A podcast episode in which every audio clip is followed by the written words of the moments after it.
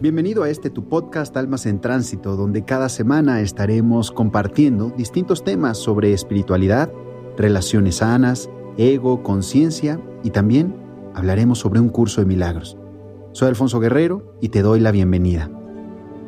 Querido, querida, ¿cómo estás? Te doy la bienvenida a este episodio número 55 de este nuestro podcast Almas en Tránsito.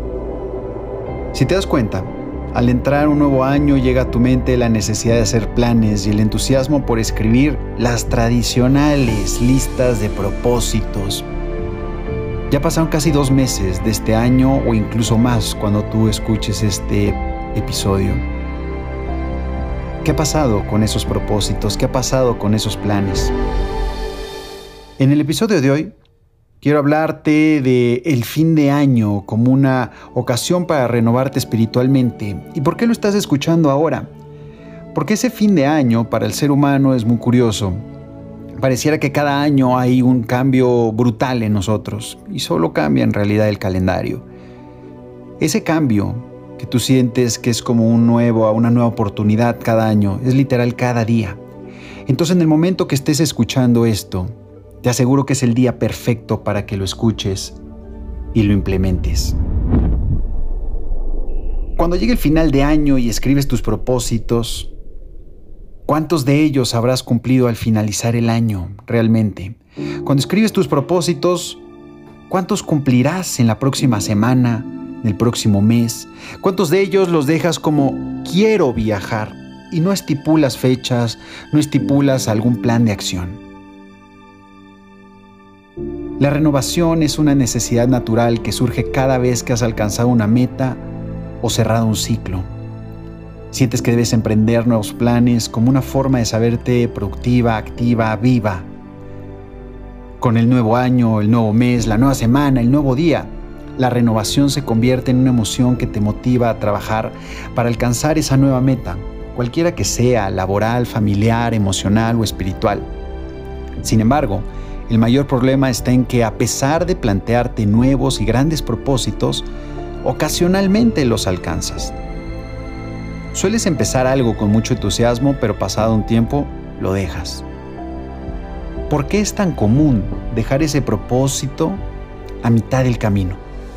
Aquí entra el factor autosabotaje, que proviene del ego y que no te permite avanzar hacia donde te lo has propuesto. El ego siempre encuentra las excusas para abandonar el plan y desviarte de la meta, lo que sin duda te hará acumular frustraciones y en la mente la sensación de tener algo pendiente. Toma conciencia de que depende 100% de ti cada uno de los propósitos que te planteas como una forma de renovarte. Y recuerda, el plan no tiene que cumplirse estrictamente. Si te das cuenta de qué otra forma es posible para lograr tu objetivo, o si debes replantearte el plan, estará bien. Cuando se escriben los propósitos del año nuevo o de un plan nuevo o de una relación nueva, por ejemplo, solemos incluir aspectos materiales o personas y poco la renovación interna. Pocas veces pensamos en mejorar como seres humanos, en tener más empatía, ser solidarios con el prójimo, ayudar a quienes lo necesitan.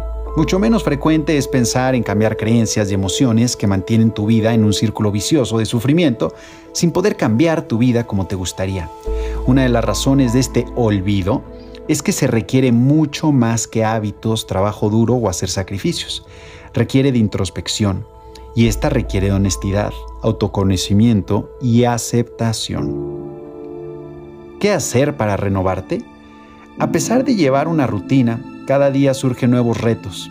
Trata de no ver en ellos un problema, sino de encontrar oportunidades para entender el aprendizaje que te están mostrando. Ten en cuenta también que no es suficiente con desear algo, es necesario hacer algo para alcanzarlo. No te quedes en el deseo.